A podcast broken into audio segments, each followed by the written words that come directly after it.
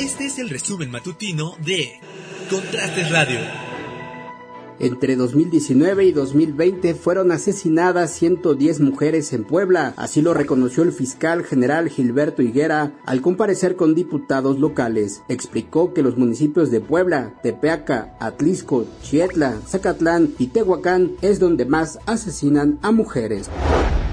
El rector de la UAP, Alfonso Esparza, firmó el acuerdo salarial con los sindicatos ASPA UAP y CHIBUAP correspondiente a este 2021. Se logró un 3.4% directo al salario y un 1.8% en prestaciones. De esta manera se conjuran ambas huelgas.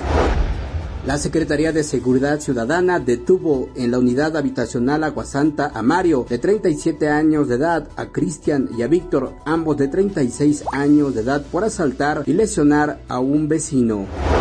La policía estatal detuvo a Angie Abigail, de 18 años de edad, y a Pablo Ulises, de 22 años de edad, por la venta de drogas en la Junta Auxiliar de San Sebastián de Aparicio. Ambos formarían parte de la banda encabezada por Luis Roberto, alias El Guanato. El presidente municipal de Coronango, Antonio Teutli Cuautle, dio el banderazo de inicio de obras de concreto hidráulico en la avenida México-Puebla. Este fue el resumen matutino de Contraste Radio. Mi nombre es Carlos Gómez. Que pase un buen día.